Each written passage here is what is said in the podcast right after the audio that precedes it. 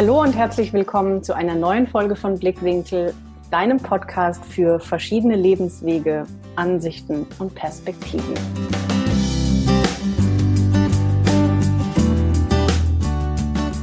Heute habe ich Mareile Braun, unter anderem Redaktionsleitung von der wundervollen Zeitschrift Emotion Slow, bei mir zu Gast.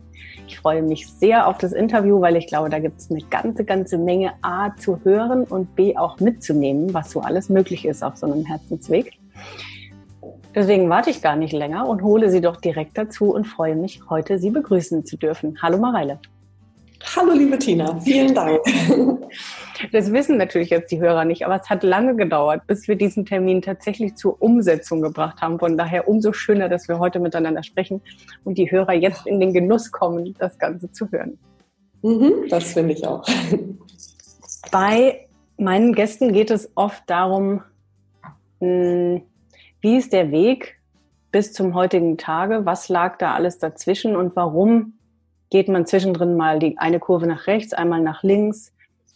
Was hat man daraus gelernt und wieso lohnt es sich immer und immer wieder dahin zu gucken, was die Intuition sagt? Und jetzt sowohl du als auch ich in der Berufung oder auch ähm, professionelle Tätigkeit als Coach begleiten ja Menschen genau auf solch einem Weg. Warum gerät man erstmal irgendwo hin, wo es vielleicht nicht so richtig ist? Das hat alles seinen Grund, weil wir eben mit irgendwas gestartet haben, wo wir dachten, das wäre das Richtige. Und vielleicht hat es ja sogar Spaß gemacht, war, war in meinem Fall auch lange so. Fang doch mal nach der Schule an. Vermutlich war da jetzt die Redaktionsleitung noch nicht gleich dein Traum. Vielleicht auch schon. Es gab Gäste, die wussten irgendwie schon mit fünf, dass sie Sänger werden wollten und sind es bis heute. Aber wie war das denn bei dir? Ja, also ich stamme ja sozusagen aus einer anderen Zeit, um gleich mal die, ähm, die nackten Tatsachen auf den Tisch zu bringen. Ich bin 48 Jahre alt mhm. und ähm, sozusagen schon ein bisschen länger im Geschäft in jeglicher. Hinsicht. Und ich komme noch aus einer Generation, wo ähm, Jugendliche und junge Erwachsene tatsächlich gelesen haben mhm. und ähm, Lieblingsmagazine hatten. Und ich hatte in meiner Jugend, die von viel Ausgehen und Spaß und Party und unterwegs sein und so weiter geprägt war, immer ein Lieblingsmagazin und das war das ähm, Lifestyle-Magazin Tempo. Das kennen heute nicht mehr viele, aber ein paar eben doch. Also da ging ja. es tatsächlich irgendwie viel um Musik und Jugendkultur und das war so meine Bibel, die habe ich jeden Monat verschlungen. Und irgendwie wollte ich immer irgendwie in so einen Dunstkreis, ohne ganz genau zu wissen, was eigentlich so das Berufsbild denn so ist. Also ich ja. war jetzt auch nicht derjenige, ich habe zwar auch für eine Schülerzeitschrift geschrieben und habe zwar auch irgendwie für unser Wochenblatt in Ahrensburg, der Kleinstadt vor Hamburg, aus der ich komme, für den Sportteil geschrieben, weil das ja. so mein anderes Steckenpferd ist, sportliche Aktivität. Aber es war nie so, mit fünf wusste ich schon, ich werde Journalist und irgendwann mal Chefredakteur. Ich wusste aber, irgendwie interessiert mich diese ganze Welt. Und dann habe ich nach dem Abitur oder auch schon kurz vorher mehrere Praktika gemacht, unter anderem eins in einem Verlag. Mhm. Und irgendwie war das auch noch so die Zeit, wo man, wenn man nicht sofort anfängt zu studieren, was ich nicht wollte, doch lieber erstmal eine solide Ausbildung macht. Mhm. Und da Bank- und Versicherungskaufmann definitiv nicht das waren, was ich wollte, habe ich mich dann für Verlagskaufmann entschieden. Ah ja, cool. Das war mhm. mal in der Nähe der Zeitschriften. Wollte gerade sagen, ja. Mhm. Genau. Und dann habe ich das ähm, Glück gehabt, dass genau zu dem Zeitpunkt in dem kleinen Verlag in Hamburg, Hamburger Jahreszeitenverlag, ähm, aus einer Stadt illustrierten, die ich fast so cool fand wie die Tempo, die hieß Tango, ähm, ein Magazin namens Prinz wurde, was mhm. dann als überregionales Konzept in zehn deutsche Städte eingeführt wurde. Und ich war also der erste Verlags-Azubi bei Prinz. Ach ja, wie und das geil. war, mhm. also die waren sozusagen, gehörten zu diesem Jahreszeitenverlag, aber ich war die erste in diesem neu angegliederten Konglomerat von Stadtillustrierten.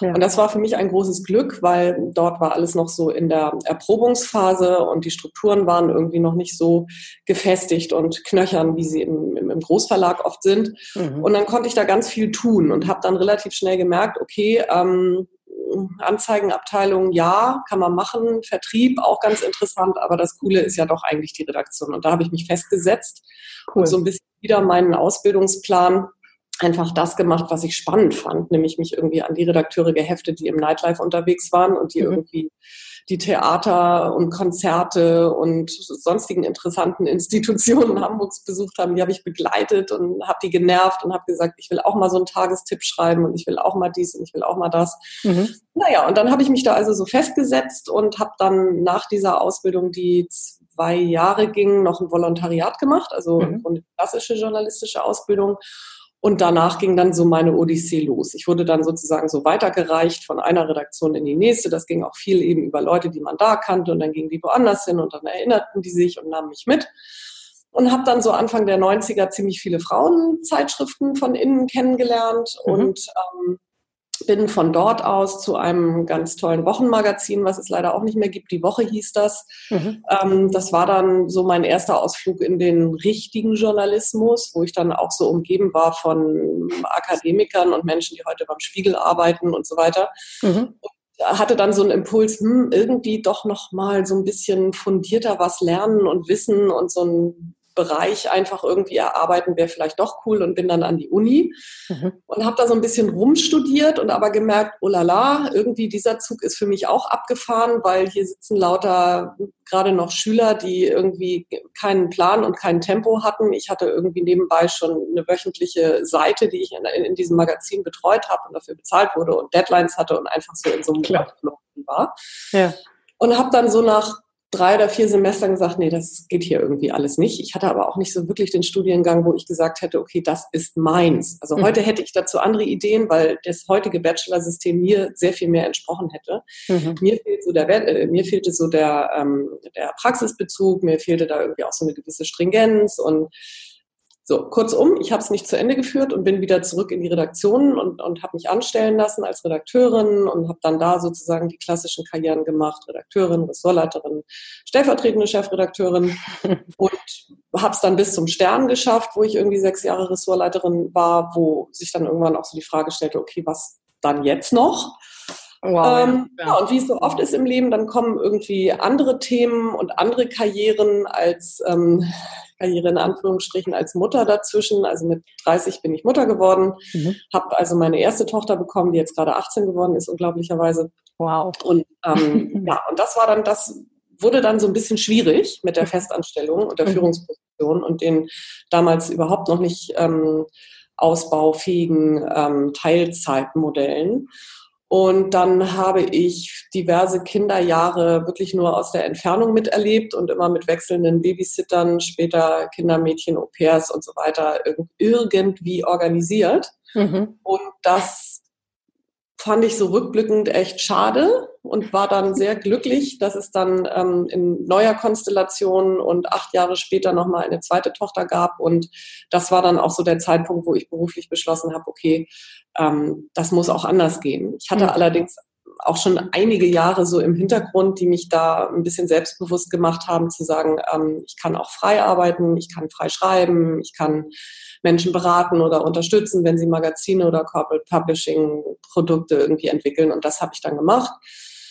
Und wie das oft so ist, wenn man irgendwie so eine Tür hinter sich schließt oder schließen will, ähm, tut sich eine neue auf oder tut sich auch nochmal wieder ein neuer Weg auf. Und ähm, so habe ich einerseits parallel meinen beruflichen Plan B verfolgt und diese Trainerausbildung gemacht, also mich zum Trainer und Coach ausbilden lassen und bin andererseits von dem Verlag angesprochen worden, wo ich heute bin, Inspiring Network, ein sehr feiner, kleiner, privat geführter Verlag mhm. von einer ganz tollen Verlegerin, die ähm, vor inzwischen neun Jahren das Heft Emotion bei Gruner und Ja mit einem Management-Buyout ganz beherzt rausgekauft hat, einen Haspa-Kredit aufgenommen hat und mit Business Angels gesagt hat, das können wir selber. Krass, sehr geil. Mhm. Und die hat das, ja genau, die hat das irgendwie so mit ganz viel Engagement und mit ganz viel Mut und mit ganz viel Energie so aus der Taufe gehoben und hat jetzt eben so einen ein kleines Verlagsimperium aufgebaut, in dem es eben Emotion gibt, Emotion Slow, noch einen anderen Ableger von Emotion, die Working Women und das Philosophiemagazin Wo Luft, Psychologie mhm. weiter. Also wir haben so eine ganze Palette von Magazinen, haben aber auch so Verlagsdienstleistungen und so weiter. Und die haben mich halt angesprochen und haben gesagt, Mensch, und wir haben da so eine Idee und mhm.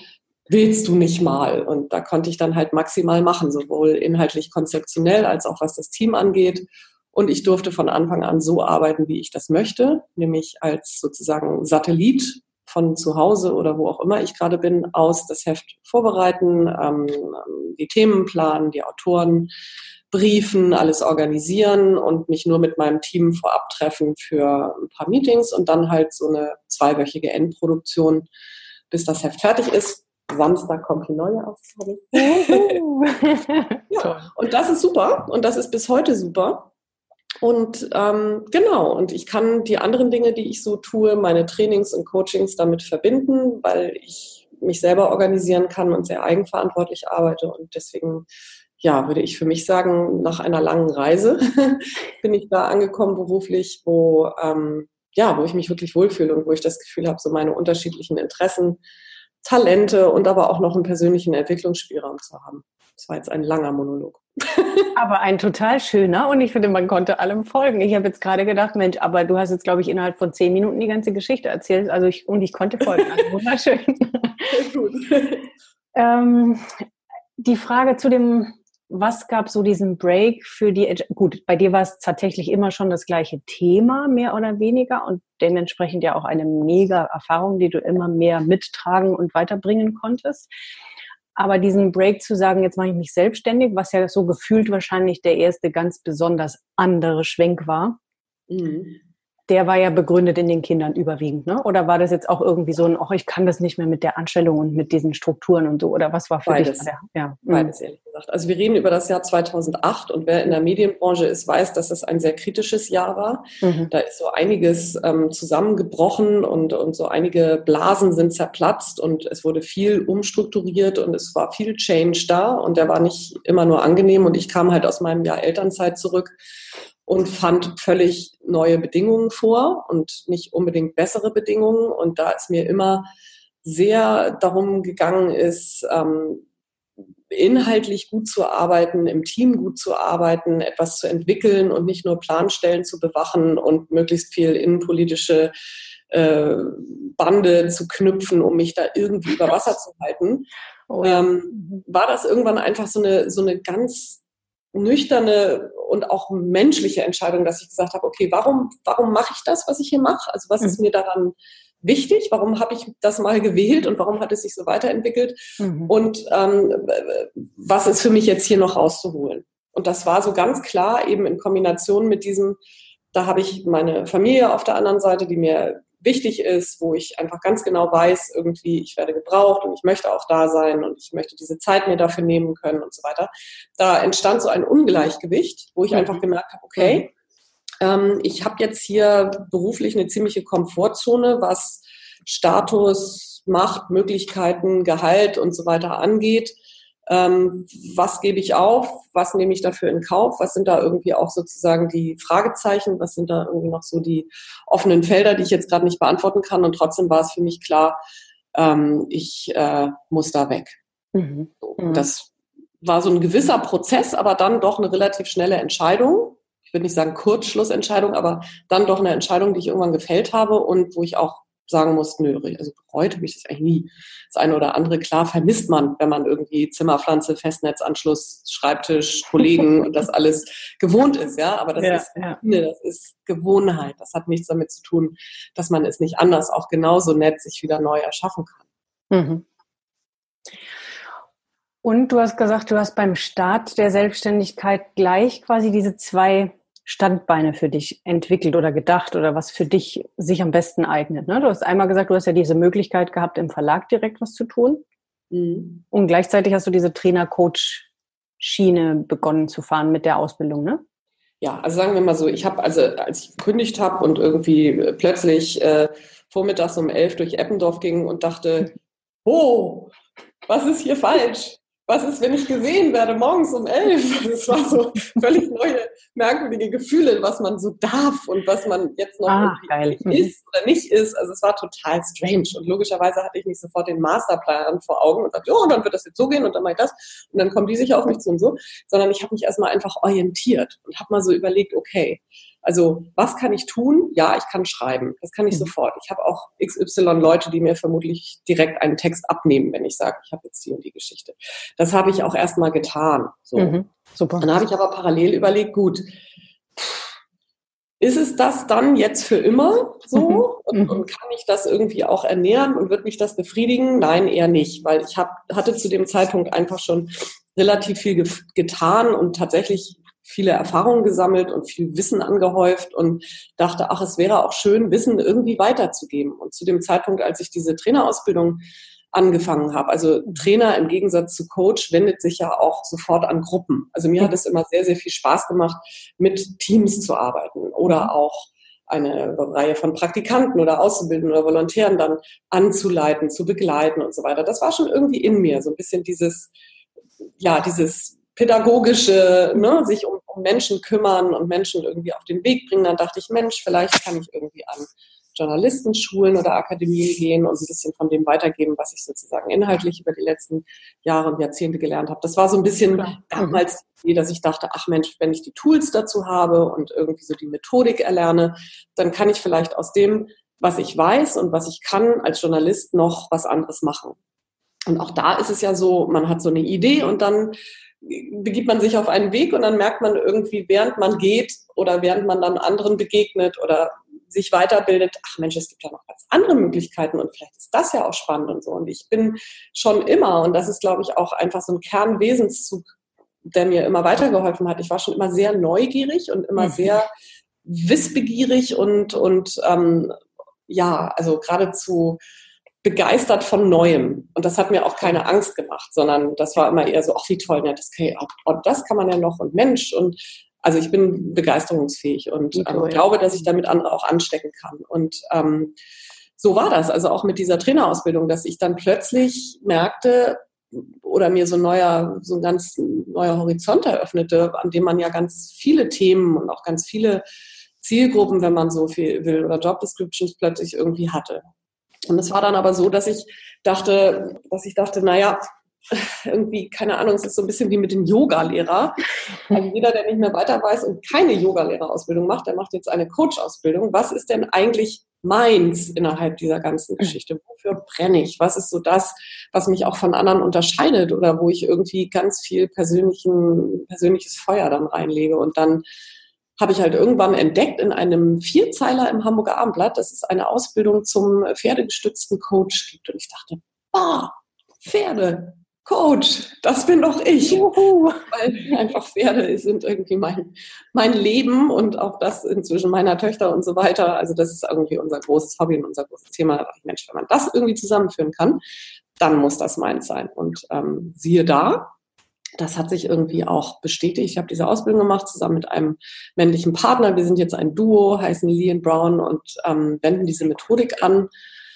Oft jetzt inzwischen als Kombination aus einem Impulsworkshop, den wir mit den Leuten, mit den Tieren machen, Mhm. weil das halt was sehr Aktivierendes ist und ähm, Prozesse jeglicher Art in Gang bringt und ähm, knüpfen dann an in, sage ich mal, klassischen Seminarsituationen und ähm, machen dann einen Transfer oder machen ein Teambuilding oder eine Führungskräfteentwicklung, die ähm, über verschiedene Termine geht. Aber man kann bei uns auch sozusagen eintägige Sachen machen und das ist für alle Seiten immer ein, ein großes Vergnügen und ein großes Aha-Erlebnis.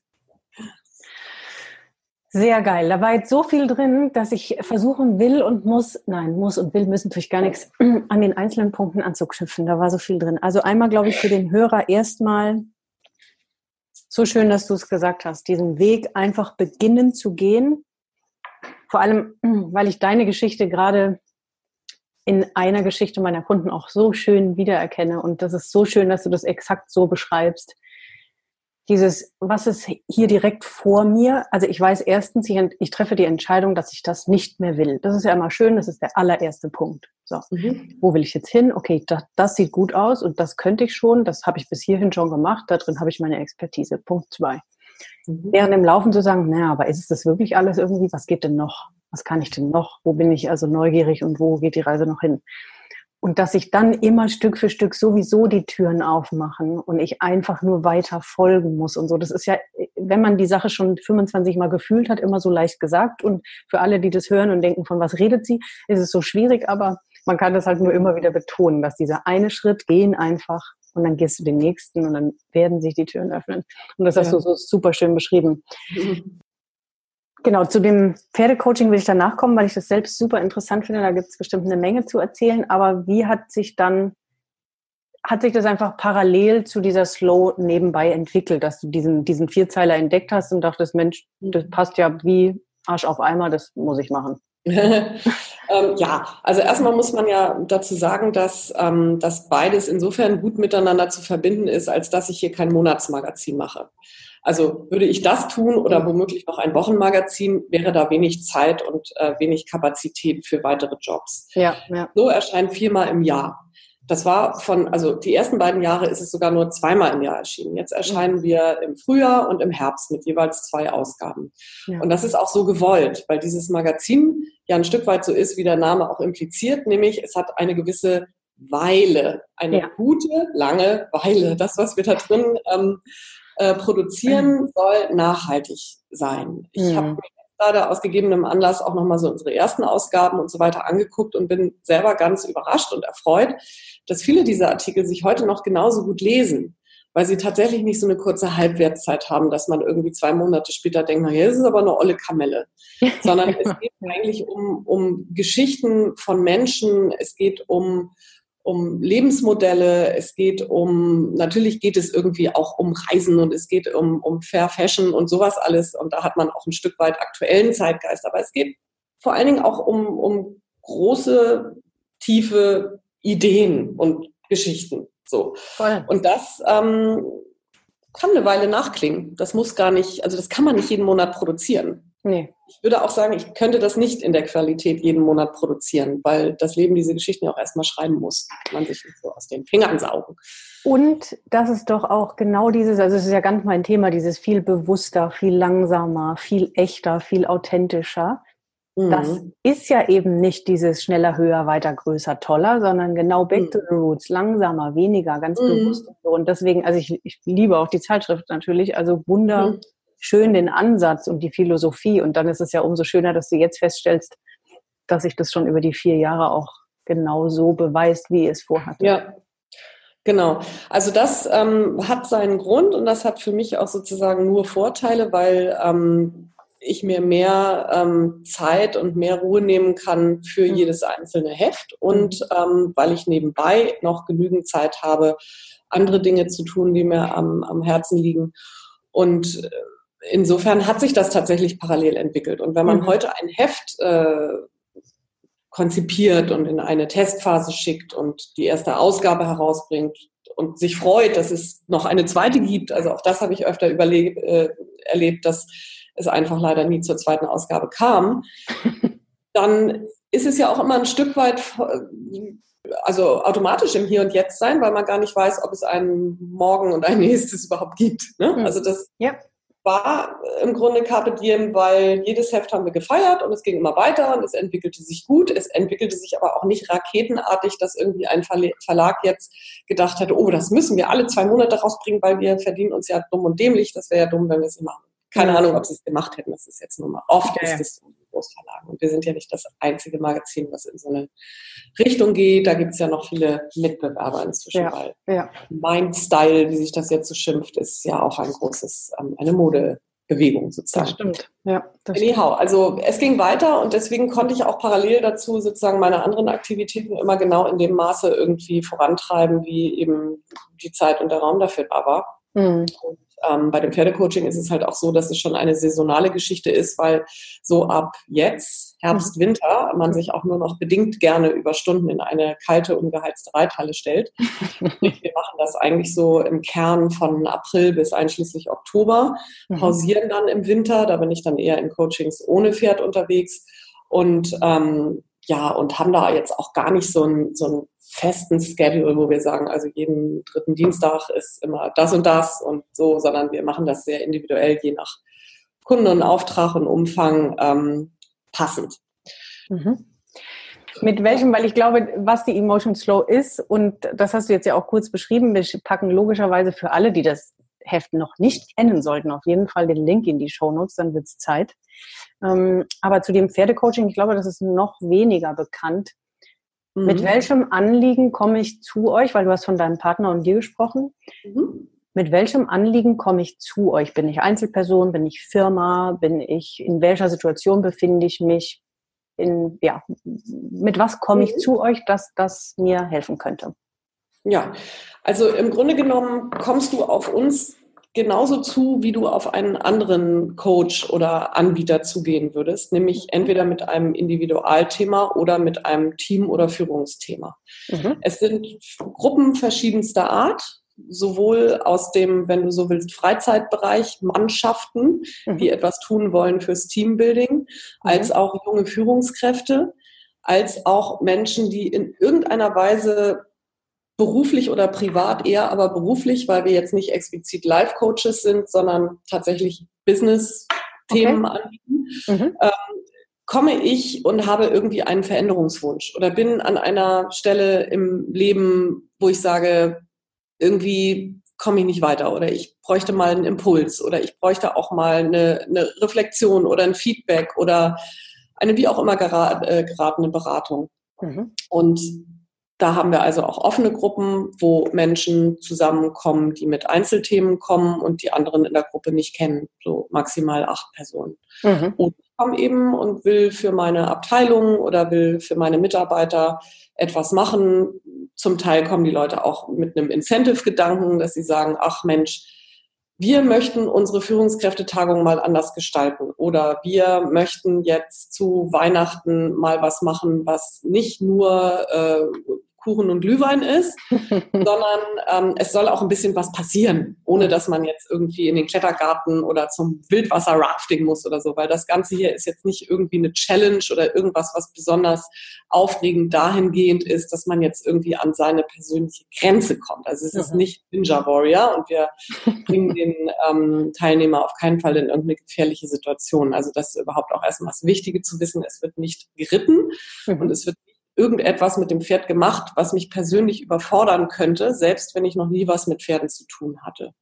Und viele Menschen haben davor, sage ich mal, Respekt, manchmal auch mehr als Respekt.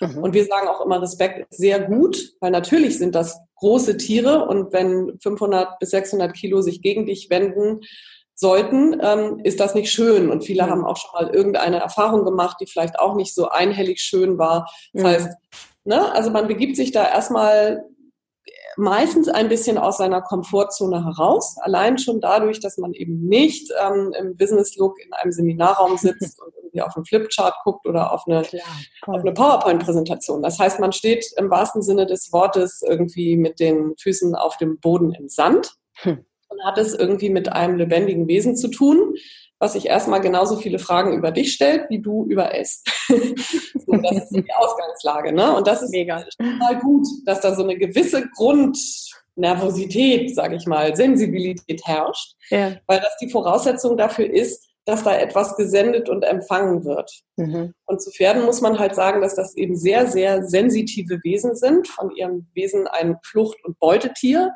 Das heißt, ein Pferd hat seine Ohren immer auf Radar es nimmt ganz genau wahr, und zwar nicht nur mit den Ohren und den Augen, die ja auch so etwas außerhalb, nicht nach vorne gucken, sondern mhm. haben auch einen gewissen Radius, die sehen ja. viel, die hören viel und die spüren viel. Wenn da eine Fliege auf der Gruppe landet, dann merken die das. Das heißt, alles, was mit ihnen dann passiert, muss man sich so vorstellen, wir sind in einer Reithalle, zwei Drittel der Halle ist abgesperrt, mhm. dahinter laufen mindestens zwei Pferde frei.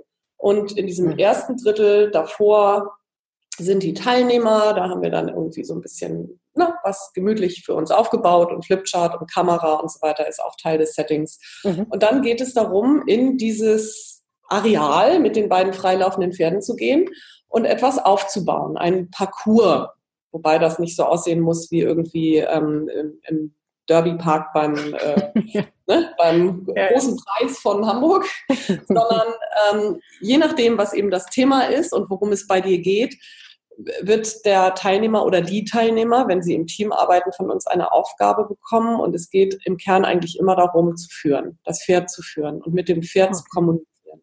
Mhm. Und das kann man über Stimme, mhm. das kann man aber auch ganz stark nonverbal.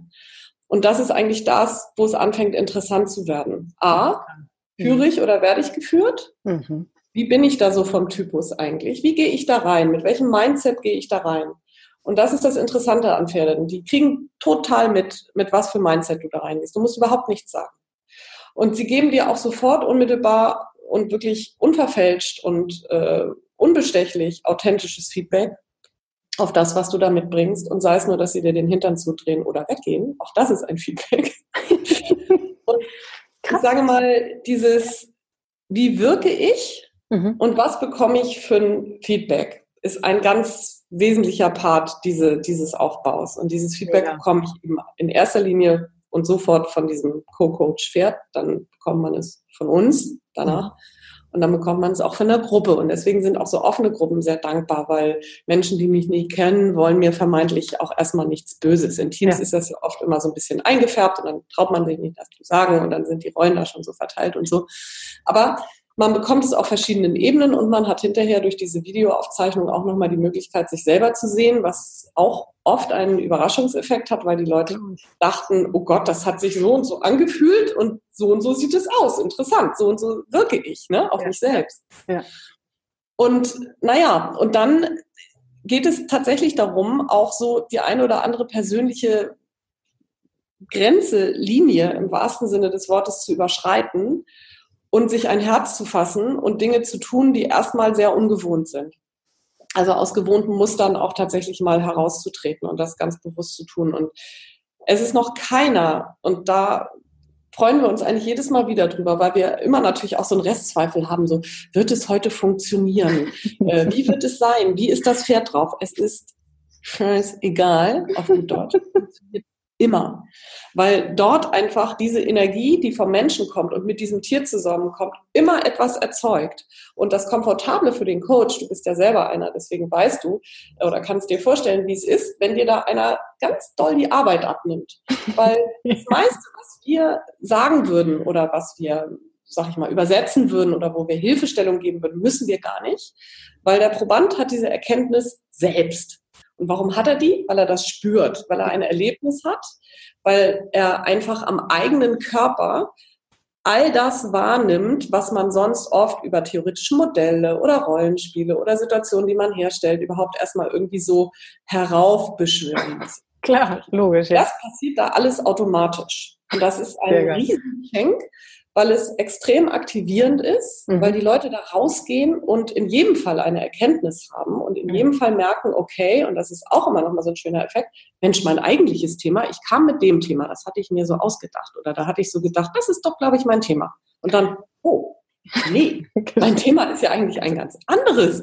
Und das habe ich jetzt hier gerade gemerkt und jetzt erkenne ich mich wieder. Und da sind auch sozusagen diese Transferleistungen, wie geht es mir denn so im Arbeitsumfeld oder wie verhalte ich mich denn mit den Kollegen oder wie auch in meiner Familie, die liegen dann so auf der Hand. Das bedarf sozusagen gar nicht viel Übersetzungsarbeit, sondern diese Rückschlüsse und diese nachhaltigen Erkenntnisse, die, ähm, die haben die Teilnehmer selbst. Und ja, und das macht es irgendwie zu so einer ganz spannenden Methode wo man so denkt, Mensch, ja, ähm, da passiert was und da werden Dinge verstanden, mhm. ähm, die man ansonsten, wie ich schon sagte, manchmal sehr langwierig und ähm, in winzigen Schritten irgendwie so erstmal erarbeiten muss. Voll, ja. Also super interessant. Zwei Sachen. Ich habe das schon öfter gehört mit diesem, dass Pferde das quasi so 100 Prozent irgendwie spiegeln und so zwei Fragen dazu. Erstens, müssen die in irgendeiner Weise ausgebildet sein oder sind das einfach Pferde, wie sie so nun mal sind? Und die zweite Frage ist, ähm, habe ich jetzt vergessen? Also machen wir erstmal die. Ich gleich wieder ein. ja. ähm, ausgebildet sein, nein. Also es müssen insofern ganz normale Pferde sein, wie man sie oft in Reitbetrieben gar nicht mehr findet, mhm. weil sie in einer Herde leben sollten. Ja wir haben bei uns im Reitstall die komfortable Situation, dass wir einen sogenannten Aktivstall haben. Das ist mhm. eigentlich so die modernste und gleichzeitig, wenn man so will, aber auch die ähm, originärste Form der Pferdehaltung, weil mhm. sie nämlich die ganze Zeit Männlein und Weiblein zusammen sind, zusammen mhm. raus und reingehen dürfen, wie sie wollen, äh, mhm. miteinander äh, agieren, zusammen in einem großen, schönen Schlafzimmer sozusagen mhm. Äh, in Herde schlafen, fressen, die leben zusammen. Pferde, die in Boxenhaltung leben und mit ihren Artgenossen nur selten oder stundenweise auf Paddocks oder Weiden Kontakt haben, mhm. sind manchmal dafür nicht so gut geeignet, weil sie, wenn sie dann in so eine Freilaufsituation kommen, erstmal ein paar Themen unter sich klären müssen. Ah, okay. Das mhm. haben die Pferde, mit denen wir arbeiten, nicht so, weil Pferde funktionieren ja in Hierarchien. Also da mhm. gibt es immer einen Boss, deswegen sind sie eben auch für unsere Geschichten so gut geeignet, weil sie immer sofort checken, bist du der Boss oder bin ich der Boss? Führst du mich oder muss ich dich führen? Bin ich hier die Leitstute oder bist du das? Mhm. Ja, und das checken die sofort. Und das hat nichts damit zu tun, ob ich weiß, wie man jetzt auftrennt, ein Pferd irgendwie führt. Das hat etwas zu tun mit deiner Haltung, und zwar mhm. der inneren wie der äußeren Haltung.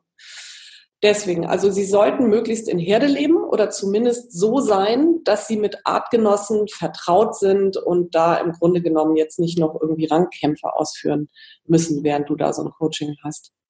Und sie sollten, wenn du so willst, nicht so überdomestiziert in einem Sport sein. Also mhm. ganz extrem geforderte Turnierpferde, die Dressur gehen oder die einfach auf so eine bestimmte Richtung einfach trainiert sind über Jahre. Mhm. Die haben manchmal nicht mehr so diese natürliche Aufmerksamkeit, wie sie Pferde haben, die, sage ich mal, ein bisschen, also wie auch unser Pferd oder mein Pferd, was damit macht, das ist ein Springpferd. Also es liebt Springen, das ist in seinem Blut, das ähm, ist aber gar nicht relevant, weil er auf der anderen Seite eben auch äh, in dieser Herde lebt, äh, gerne in den Wald geht und ansonsten Quatsch macht so und irgendwie sich verhält wie ein normales Tier und nicht mhm. so überzüchtet ist. Wir haben auch von groß bis klein. Also der größte ist 1,86 Meter Stockmaß. Wir haben aber auch einen Pony, das ist unter einem Meter. Und ähm, also die Kleinen sind manchmal klein, aber gemein im Sinne von sehr eigensinnig. Und gerade wenn sich große Männer dann irgendwie lachen und sagen, ja, ich hier den Kleinen, ist ja wohl ein Witz, dann mhm. finden sie darin oft ihren Meister. Also auch das ist dann schon so ein Learning, so dass man sich nicht verblenden lassen sollte von Äußerlichkeiten, die auf was anderes Rückschlüsse.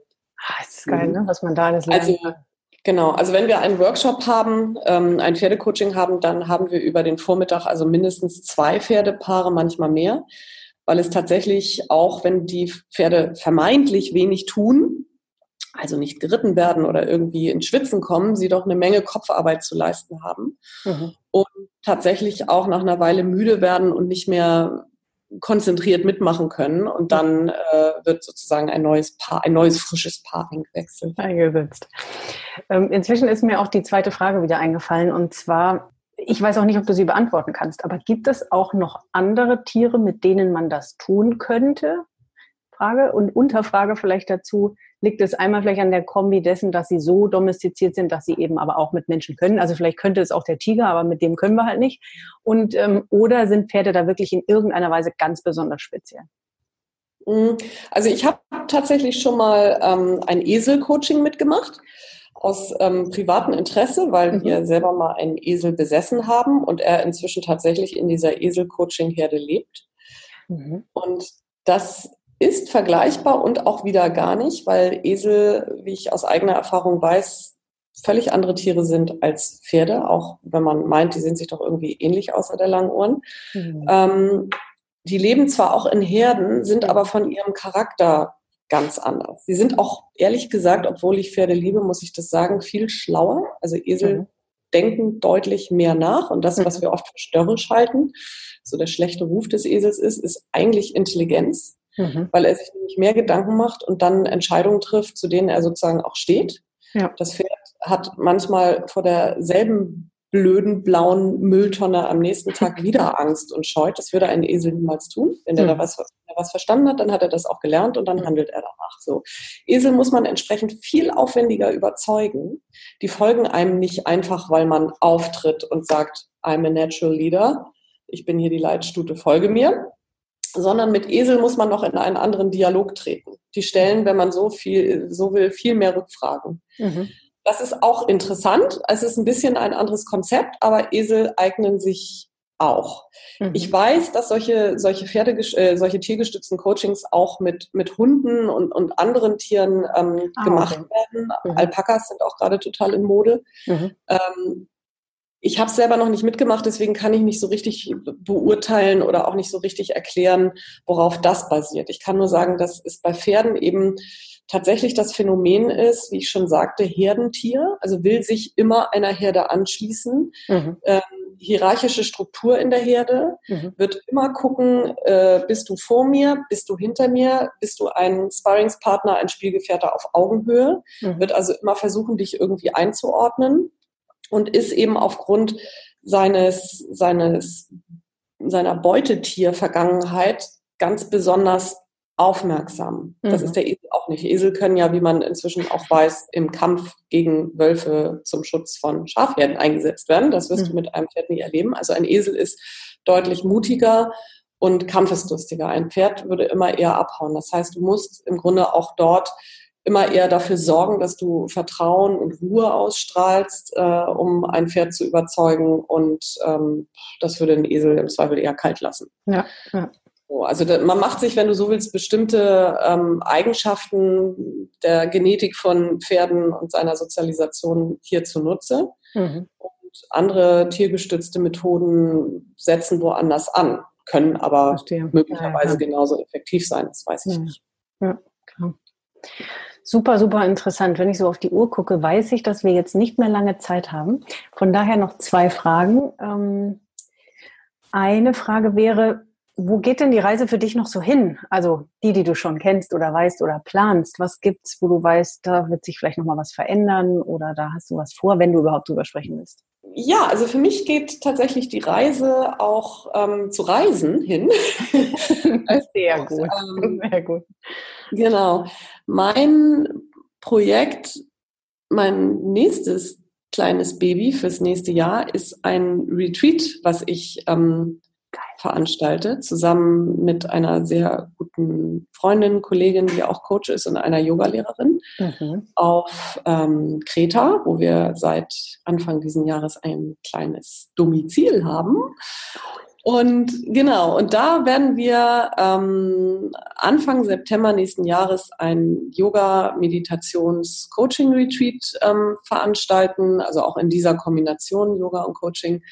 Und darauf freue ich mich total und das organisieren wir gerade. Und da steht jetzt wirklich seit heute alles. Und ähm, deswegen, also ich habe so eine Idee ähm, nachzulesen, auch in der neuen Slow ähm, von einer Alters-WG auf Kreta mit guten Freunden. Und ähm, in meinem Hirn spukt der Gedanke, mal noch nicht in Rente zu gehen, das äh, sicherlich nicht, äh, noch nicht, aber so, wenn man so will, die Weichen zu stellen oder die Grundlagen zu legen für, ich verlagere auch meinen Beruf ein bisschen dahin. Und wie es der Zufall so will, gibt es um die Ecke von unserem Haus auch einen Reiterhof und da werde ich Nein. natürlich auch jetzt mal so checken, welche der Pferde sich möglicherweise für ein Coaching eignen. Also das sind aber so, weißt du, das ist das, ja. was ich meine. Also mit diesen Türen und mit dem, so. das fügt irgendwie alles. Also wenn du dich so auf eine Reise begibst und auch dieses Haus dort war kein Plan. Wir wollten, ich kannte Kreta überhaupt nicht. Wir sind im letzten Herbst das erste Mal auf Kreta gewesen und es fiel ja. uns wirklich sprichwörtlich vor die Füße. Es war so, okay, das müssen wir jetzt machen. Ja. Weil das ist ein Zeichen des Schicksals, dass das so jetzt aus bestimmten so. Ja. sich darstellt und machbar ist. Voll. Und, und wenn man dann mutig ist und sagt, okay, komm, lass einfach mal versuchen. Kurz überlegen, okay, was wäre der maximale Schaden, wenn das jetzt überhaupt nicht funktioniert? Okay, ja. ja. geht, ja, mhm. machen. Mhm. Und, und das hat sich eigentlich bei mir immer bewahrheitet, egal in welcher Situation ich gesagt habe, Prinzip Lust und Prinzip irgendwie, ja, Neigung, Talent, Orientierung, da ist es richtig für mich, da, weil es sich da gut anfühlt. Also ich habe mich eigentlich nie dauerhaft zu Sachen wirklich gezwungen, im Sinne von, boah, es kostet mich ganz viel Überwindung, hier jeden Tag hinzugehen. Das war nicht gut. Also klar habe ich das streckenweise auch gemacht. Also ich habe auch Sachen mal durchgehalten, weil ich wusste, okay, so muss ich jetzt, das ist halt so, so, ja. Zähne zusammenfassen, das kann ich auch. Aber nicht als Lebenskonzept, dass man sagt, sich dauerhaft da aufhalten, wo es schlecht ist. Weil Schlechtes auch nur wieder ein neues Schlechtes hervorrufen. Ja. Und wenn man sich auf so einen positiven Weg begibt und wenn man sagt, Mensch, ja, da ist es gut, da fühlt es sich gut an, da kriege ich gute Energie, da, dann treffe ich auch die richtigen Leute und es tun sich die richtigen Dinge auf. Und ich glaube auch, wenn das nicht sofort so ist, wenn man eigentlich in dieser Überzeugung und dieser Meinung unbeirrbar bleibt, dann fügt es sich auch. Und ich bin eigentlich, also das Einzige, wo ich immer noch mal so mich selber so ein bisschen bremsen muss, ist tatsächlich, ja. dass so eine gewisse Ungeduld in mir habe. Das heißt, ich möchte eigentlich, dass die Dinge dann auch relativ schnell so passieren, wenn ich doch so überzeugt davon bin, dass sie richtig sind.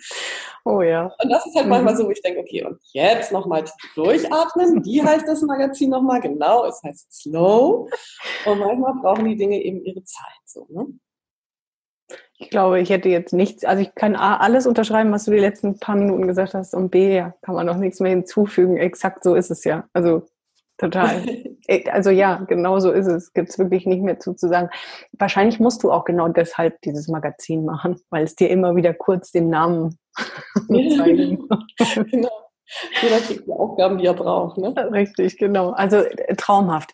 Jetzt könntest du es noch toppen mit meiner letzten Frage, die kriegt jeder Gast gestellt. Du hast jetzt gerade schon so viel rausgehauen, aber die letzte Frage ist, wenn du zwei Minuten Zeit hättest und ein Megafon in der Hand und du würdest damit die ganze Welt erreichen, was würdest du denn sagen wollen? Darf ich nochmal das sagen, was ich eben gesagt habe? Du darfst sagen, was du möchtest.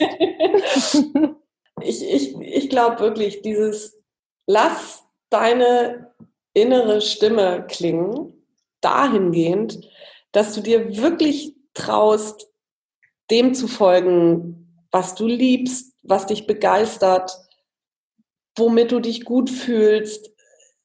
Oftmals misstraut man dem, was leicht sich so leicht anfühlt und denkt immer, ja, aber ich müsste doch und da könnte doch vielleicht dies noch und dann habe ich das wahrscheinlich nicht bedacht.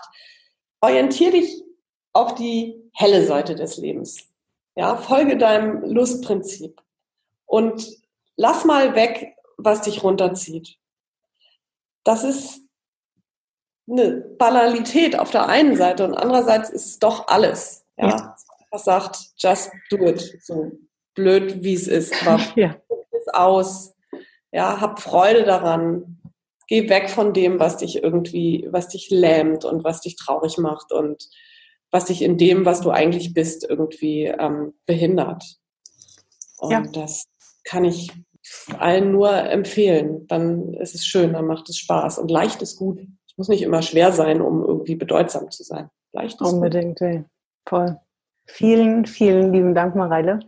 Sehr, sehr, sehr gerne. Schönes so viel Schönes und Gutes und Wahres gesagt. Ich glaube, jeder Hörer sich einen Haufen mit rausziehen. Und ich muss auf jeden Fall auf eure Seite gucken. Ich bin ja auch mhm. immer so neugierig und interessiert. Und wenn ich dann sowas höre, denke ich, boah, das reizt mich total. Wahrscheinlich sehen wir uns mal beim Pferdecoaching. Ja, das würde mich total freuen. Da hätte ich dich gern mal dabei. Doch, liebend gerne. Ich werde die Seite und wir packen sie natürlich auch in die Show Notes. Also sowohl das mhm. eine als auch in das andere. Also Klar. aller, allerliebsten Dank für deine Zeit, für dieses tolle Interview und ganz viel Erfolg für diese im wahrsten Sinne weitere Reise, aber für das, was da kommt mit dem Retreat und der Alterswege und alles, was auf diesem Weg dann noch liegen wird. Gut, ich danke dir. Toll. Alles danke Gute auch. auch. danke gleichfalls.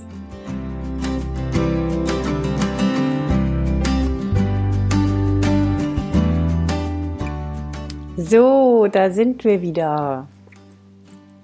Du merkst, wie ich selbst noch strahle, weil ich jetzt auch in dem Moment, wo ich dieses Outro einspreche, mir natürlich immer noch mal Teile des Interviews anhöre. Und ich finde, Mareile hat einfach da so schöne Sachen, gerade jetzt auch noch mal am Schluss gesagt. Ich hoffe, du konntest dir auch ganz viel Positives mitnehmen, Inspiration, Ideen für dich. Und wenn du gerade an so einem Punkt bist, dass du merkst, ja, das Leben, wie ich es gerade lebe, passt nicht mehr zu mir. Hm, ich folge wohl nicht mehr so sehr meinem Lustprinzip, sondern viel zu sehr allen Konventionen, allen Verpflichtungen, allem, was ich mir über Jahre aufgebaut habe, aber gar nicht mehr so regelmäßig hinterfragt habe, ob das noch zu mir passt. Und du bereit bist, ähm, in das Leben zu gehen, auf das du so viel mehr Lust hast, dann würde ich vorschlagen, vereinbare dir ein Orientierungsgespräch bei mir und wir schauen mal, wie ich dir helfen kann, dass du diesen Weg auch gehst und nicht immer wieder umkehrst und nicht immer wieder die Sache zur Seite legst, sondern tatsächlich diese Schritte dann auch gehst. Weil dieses Folge deinem Lustprinzip einfach so wahr ist und dir solche Türen öffnen wird. Und ich weiß genau, dass du das spürst in dir, dass es Zeit wird, dein Leben anzupassen an das, was besser zu dir passt. Von daher melde dich bei mir, lass uns sprechen, wie ich dir helfen kann. Und Ansonsten hören wir uns mit Sicherheit nächste Woche wieder zur nächsten Folge von Blickwinkel, deinem Podcast für verschiedene Lebenswege, Ansichten und Perspektiven. Mach's gut und pass auf dich auf.